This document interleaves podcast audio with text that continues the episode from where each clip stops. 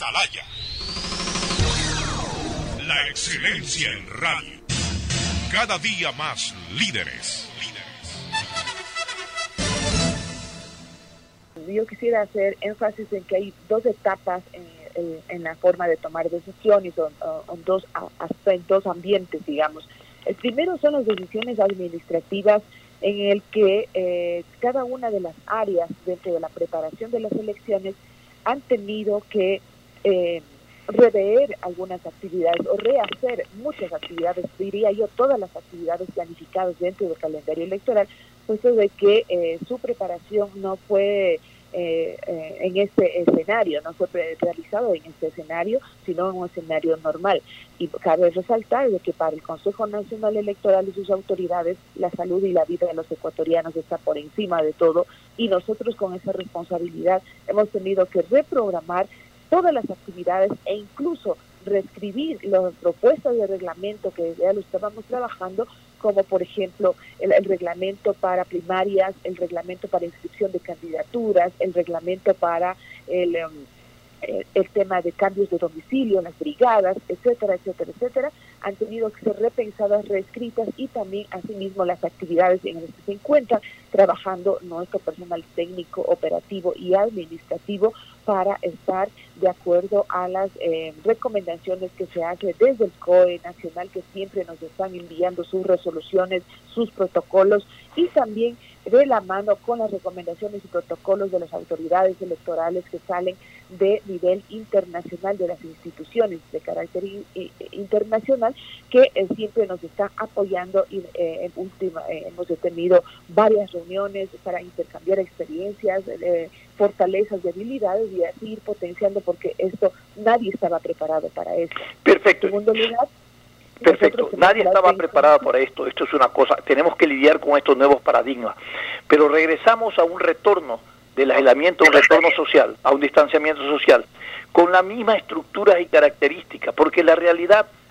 superó lo legal. Entonces, eh, no va a ser necesario solamente la observación de todas las medidas de bioseguridad, sino que probablemente las resoluciones tienen que también encuadrarse en lo que existe como marco legal vigente o ir a reformas que son necesarias.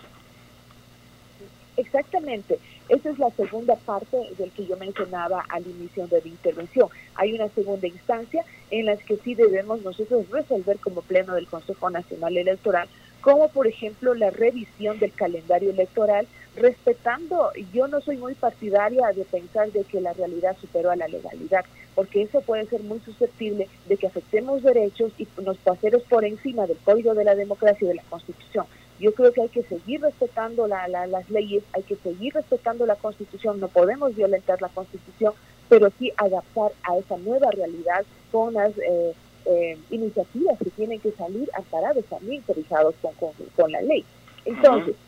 eh, en ese sentido, el Pleno del Consejo Nacional Electoral tiene que revisar, tiene que reformar el calendario electoral de algunas actividades que ya no se han podido realizar, como lo decía, las brigadas de cambios de domicilio que se hace en territorio, eh, la, la, la o la zonificación de nuevos recintos electorales que se hace en territorio, no se ha podido trabajar en territorio para atender esos requerimientos. Entonces, hay actividades que el Pleno debe reformar y nos eh, estamos trabajando en aquello que esperemos que la próxima semana cerremos con todos estos cambios que tenemos que hacer, pero no de una forma independiente, de una forma aislada, solamente con compromiso del Consejo Nacional Electoral, sino en esta etapa de revisar y adaptarnos a esa nueva realidad sin violentar la ley y la constitución, necesitamos hacerlo de forma conjunta, de un acuerdo nacional entre organizaciones políticas, el Consejo Nacional Electoral y la sociedad civil. Y en eso nos encontramos en este momento. Respecto a, este, a esta necesidad de un acuerdo nacional, ¿hay escenario y condiciones para realizarlo? Porque la propuesta del gobierno del acuerdo nacional, social, solidario, ha sido un absoluto fracaso. Esto no ha funcionado. Y el tema del coronavirus nos puso en evidencia que tampoco, independiente de que esto es una afectación total, no ha habido posibilidad de generar estos acuerdos sociales solidarios y no sé si que para el tema electoral ustedes lo, lo, lo logren. Esto necesita liderazgo, credibilidad y lo que esperamos que efectivamente se dé.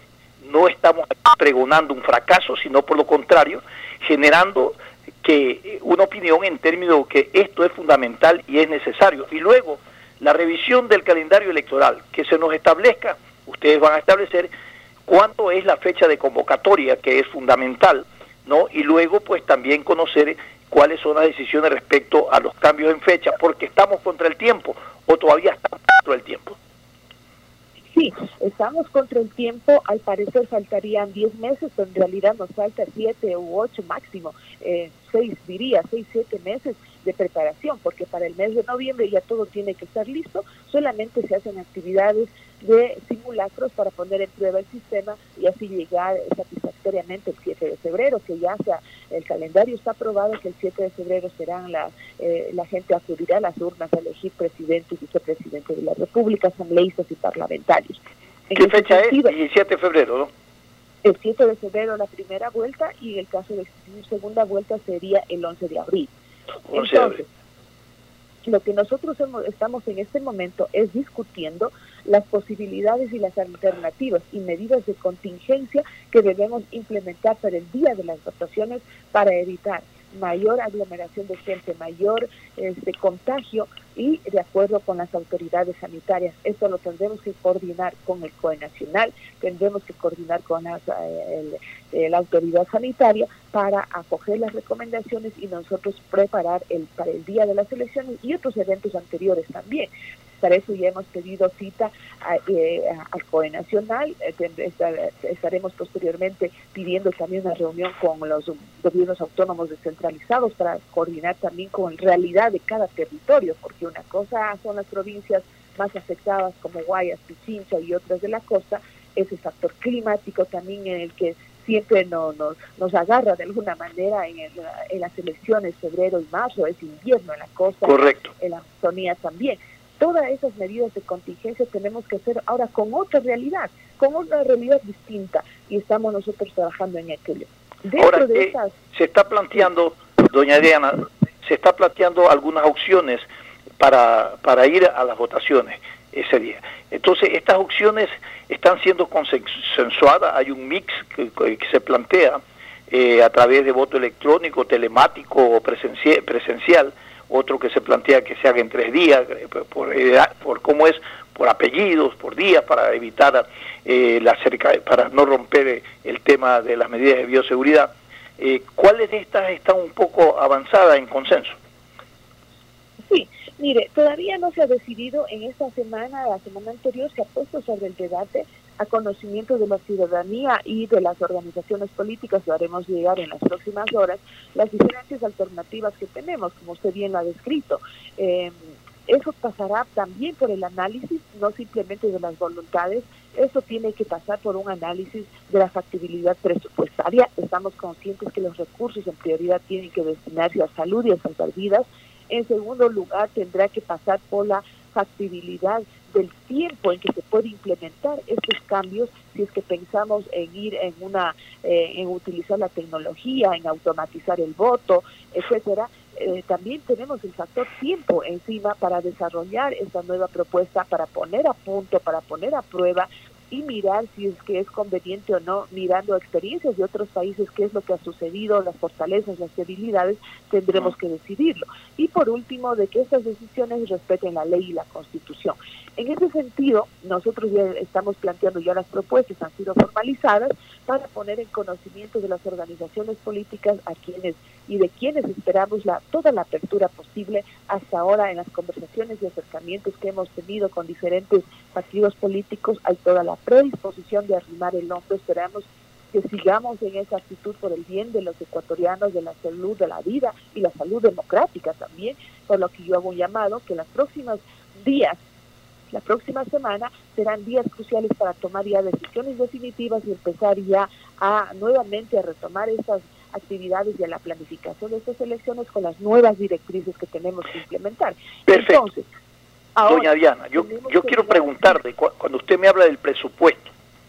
¿está garantizado el desembolso del presupuesto? ¿Han calculado, ustedes han redimensionado el tema en términos cuantitativos del presupuesto? Porque también se habla de que no se le va a dar el aporte, o había propuesta de que se suspende el aporte para los partidos, primero. Eso habrá, habrá que resolverlo, pero tiene que ver mucho con el presupuesto.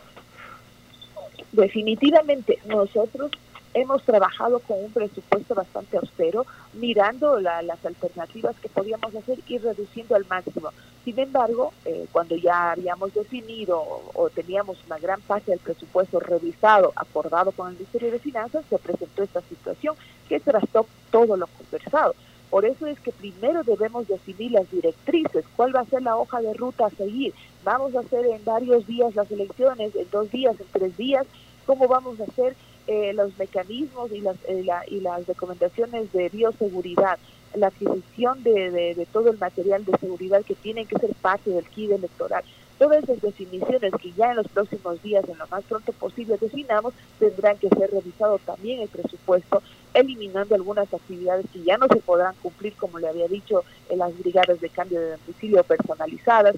la mayor de las partes de las actividades tiene que ser a, través de en línea, a través de la página web, etcétera. Una vez que se revisen y se reviertan algunas actividades, nosotros podremos decir ese es el presupuesto, pero sin perder de vista que la prioridad es la salud y, sin perder de vista que tenemos que ahorrar en lo máximo que podamos poner en, riesgo la calidad del proceso. Por eso estos días son cruciales para que la sociedad civil y, la, y los partidos políticos se, se sumen a esto. Ahora, respecto a darle los recursos a los partidos políticos para las campañas electorales, también hay iniciativas muy válidas, eh, respetables. Eh, nosotros no podemos poner partida o ser partidarios de uno, podemos sí eh, opinar y, darle las directrices de que la campaña que los, los, las franjas publicitarias que son pagadas por el Estado para esta campaña electoral para los candidatos eh, han, planteado algunas organizaciones políticas que están a favor de que no se utilice esos dineros para campaña, que no se, entregue, que no se, que no se haga los pautajes en los medios de comunicación. Eso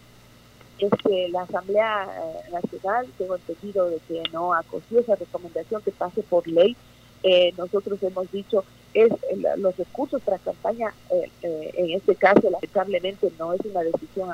unilateral de la Asamblea o del Consejo Nacional Electoral porque está en la Constitución. Estos son derechos que tienen las organizaciones políticas. Entonces, la viabilidad que queda en eso es, como ya ha pasado en algunos otros casos, algunos candidatos no toman esos recursos o no de ese espacio, de esa posibilidad, porque recursos no reciben en efectivo los candidatos.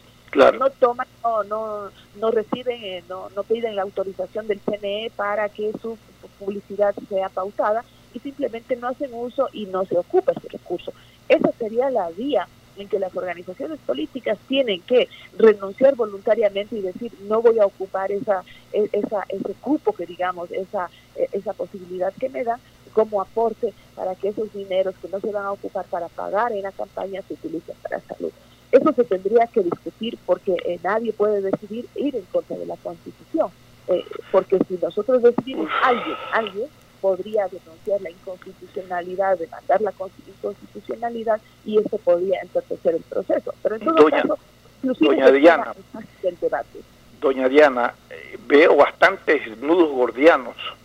que con el tiempo, o por el tiempo, la premura del tiempo, va a ser necesario eh, presionar para, para, resoluciones el tema de, la Asamblea. Y, le quiero preguntar, ¿hay un ambiente hacia el interior del Consejo Nacional de distensión y de consenso para tomar resoluciones sobre la base de la premura del tiempo y además sobre el valor y la salud democrática respecto a este proceso electoral? En eso yo puedo hablar a nombre de todos los consejeros, no hay, no cabe la menor duda, ellos han expresado públicamente su eh, eh, pensamiento de que la prioridad es la salud. Eh, lo que sí tenemos es llegar a acuerdos en cuáles son los mecanismos más adecuados para preservar la salud de los ecuatorianos y eso es la, que se ha surgido dos propuestas. La una es continuar con el voto presencial, pero este de alguna manera fraccionando, a la, segmentando la población para que se lo haga en diferentes momentos y la otra es este, hacer un mixto entre lo presencial y utilizar el Internet para las votaciones. Eso está en discusión, eso se lo va a analizar con las organizaciones políticas, con la sociedad civil, escucharemos las opiniones y dentro del Consejo Nacional Electoral tendremos que tomar una decisión en un acuerdo no solo interno, sino también con, estas tres aristas del Consejo Nacional Electoral, las organizaciones políticas y la sociedad civil. Creo que si tenemos el principio de cuidar la salud de los ecuatorianos, pero sin descuidar de que el proceso tiene que ser transparente, sin descuidar de que los, los, sujetos políticos tienen el derecho a sus reclamaciones, a sus impugnaciones y que todos los procesos sean de carácter absolutamente transparente eh, para que eh, eh, nosotros garanticemos y demos cuenta de que lo que se pronunció el pueblo ecuatoriano es lo que se respeta. Atalaya. La excelencia en radio. Cada día más líderes.